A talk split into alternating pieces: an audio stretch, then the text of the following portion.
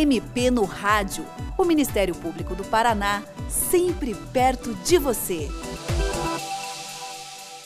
O MP no Rádio desta semana fala sobre o trabalho de uma das unidades mais conhecidas do Ministério Público, o GAECO, Grupo de Atuação Especializada de Combate ao Crime Organizado. O nosso entrevistado é o Procurador de Justiça Leonir Batiste, do Ministério Público do Paraná, que é o coordenador estadual do GAECO. Doutor Leonir, qual é a principal área de atuação do GAECO? Que tipo de crime é apurado por essa unidade do Ministério Público? O GAECO atua principalmente em três áreas ou três espécies de situações. A primeira das situações em que o GAECO atua é o crime organizado propriamente dito. Ocorre que isso está ligado já à segunda situação, em que se verifica que crime organizado ele tem sempre um pé em instâncias do poder público. São servidores corruptos, especulatários, etc., etc. Então, o nosso primeira, a nossa primeira baliza é o combate a essa espécie de criminalidade, o que comumente se comumente se refere a ela, né, ou ela é referida como criminalidade por corrupção. A outro, outro aspecto relevante da nossa atividade é o chamado controle externo da atividade policial. Sabemos que a Constituição determina que o Ministério Público tenha esta função, e é bom que desde logo eu diga, a razão pela qual esta, a, as polícias necessitam ter um controle externo é que o Estado dá a esta polícia é, instrumentos que os demais servidores, e tanto menos os cidadãos, estão justificados a usar.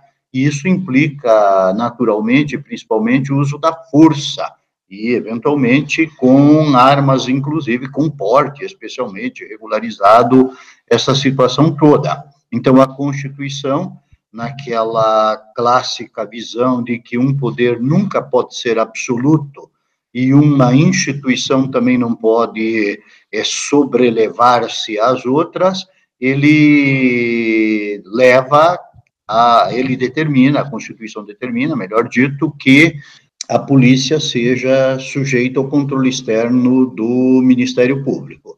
E a terceira área em que o Ministério Público, através do GAECO, atua, é uma área até residual, eu diria, porque ela eventualmente atua quando da inércia policial ou da própria dificuldade policial. Muitas vezes aqui, é, em conjunto com os próprios outros setores de polícias, ou eventualmente até de modo independente. Enfim, são essas três áreas principais que são objeto do nosso trabalho diário. Certo, então, crime organizado, especialmente ligado à corrupção, controle da atividade policial e atuação onde eh, a polícia não atua e precisa do apoio do, do Ministério Público. O que é exatamente esse controle externo da atividade policial? Como é que o Ministério Público, por meio do GAECO, faz esse controle? Bem, o controle externo, então, como o nome está dizendo, ele é externo, ou seja, não cabe ao Ministério Público é, ingerir-se na administração interna.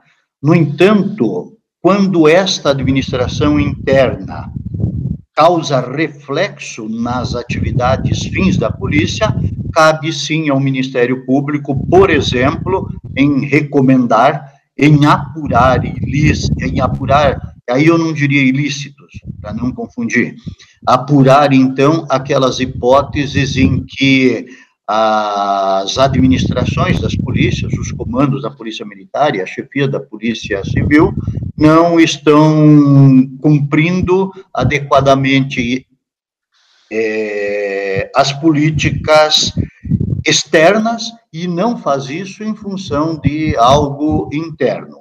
Mas, no geral, então, para tentar ser mais preciso, o controle externo se dá diariamente isto não só através do GAECO, mas através de todo o Ministério Público, na atuação da Polícia Civil. O que, que a Polícia Civil faz? A Polícia Civil no Estado, ela deve fazer os inquéritos de apuração da, dos crimes. Se nisso há alguma falha, é papel do Ministério Público interferir, como eu disse, eu vou dizer melhor depois por que meios o Ministério Público interfere. E em relação à Polícia Militar, que é o caso de, que nos diz respeito, até o Corpo de Bombeiros no Estado, é, o que é que o Ministério Público faz? O Ministério Público faz o controle externo, principalmente aí o GAECO, controlando, por exemplo, os confrontos em que a morte de pessoas civis, chamamos assim, é, motivadas por confrontos, vamos dizer, né? Mas enfim, por ação policial, isso acontece principalmente por meio de policiais militares.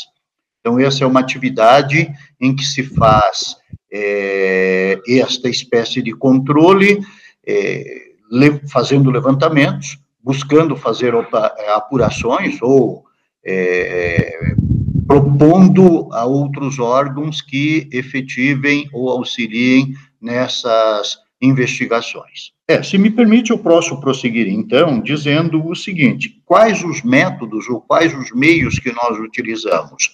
Bem, é natural que, primeiro, nós precisamos ter a real dimensão de certo problema. Então, a primeira fase é a confirmação de, da existência de determinado problema. Segundo, após isso, normalmente se faz contato com os setores responsáveis e ali se faz contato por meio de é, requisições de informações ou de é, medidas, quando estas medidas devam ser tomadas pela própria polícia. É, além das requisições em terceiro plano, temos eventualmente as recomendações, e indo à frente, em quarto lugar, nós poderemos iniciar as ações, tanto ações de obrigação de fazer, quanto ações de improbidade, ou até no extremo, responsabilização penal de policiais, de comandos é, deles, quando o fato que, é, que acontece é um fato criminoso e, obviamente, quando o crime é mais grave para a sociedade. Doutor Leonir, como é que está a atuação do GAECO no contexto da, da pandemia de coronavírus? as investigações, as operações continuam normalmente ou alguma coisa foi alterada? Bom, é uma questão óbvia que a situação atual ela alterou aquela realidade com a qual nós estávamos habituados. O GAECO é um órgão que ele precisa de um extremo dinamismo, ele precisa ter uma, uma atuação invariavelmente imediata razão pela qual muitas vezes nós atropelamos ou somos atropelados da seguinte forma: nós tínhamos uma investigação correndo e, num repente, aparece uma que depende da nossa ação imediata e, obviamente, como não se consegue fazer duas coisas simultaneamente, nesse tipo de situação, nós daí temos que interromper uma para iniciar outra e conseguir, enfim, atender aquilo que aparece com caráter de urgência. A atual pandemia, como ela impede, por assim dizer, ou reduz ou restringe extremamente os contatos pessoais de atendimento, ela nos fez adaptar. Então, nós estamos, nós estamos no GAECO continuando a receber um volume de comunicações externas, é, de denúncias, principalmente por meio do nosso e-mail institucional, quando não por telefone, e nós estamos, então, indo a resposta mais é, definida. Nós estamos continuando análises dos nossos procedimentos, nós estamos fazendo as investigações naquilo que é essencial, quais sejam as análises os levantamentos de dados, mesmo dados externos, é, é, lógico que com mais cuidado, né? Esses dados externos significa que as nossas, equi nossas equipes têm que ir para a rua para fazer determinado, determinada, determinado levantamento, E, nesse caso, obviamente, nós também estamos né, tomando os cuidados para com a equipe para com todos os demais. Então, isso, como é natural, é, foi alterado em face da pandemia. E as nossas operações, que eram mais numerosas, elas efetivamente se reduziram. Nós estamos tentando ao máximo postergar ou tornar mais maduras as investigações para então à, frente fazê-las conforme a necessidade.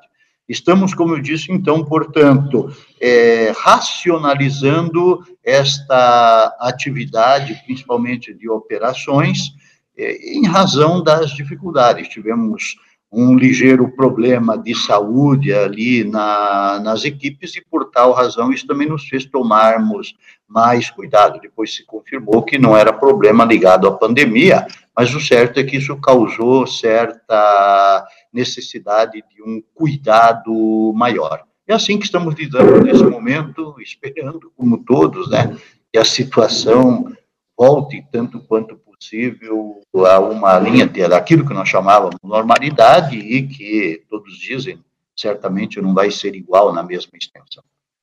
Doutor Leonir, é, para encerrar, a gente sabe que muitos dos casos investigados pelo GAECO envolvem autoridade, às vezes questão de abuso policial, e as pessoas podem é, ter um certo receio de denunciar e sofrer represália, vingança por causa disso.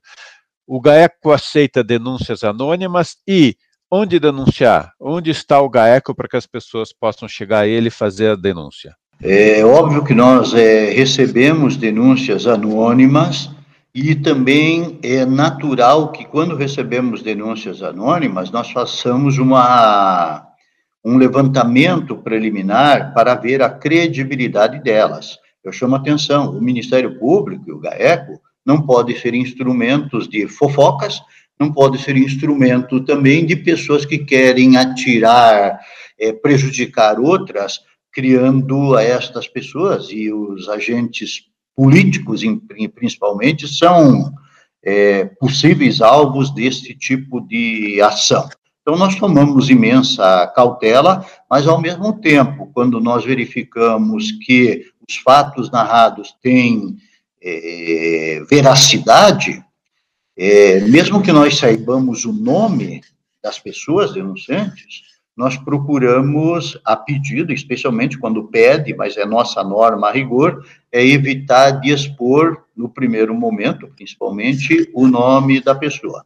Então, em resumo, é possível, sim, a denúncia anônima, ela é verificada e, às vezes, ela vai à frente e, às vezes, ela acaba sendo arquivada porque apesar da desconfiança de que a denúncia refere ou relata um fato, essa desconfiança muitas vezes não é suficiente juridicamente para dar um respaldo para seguirmos adiante.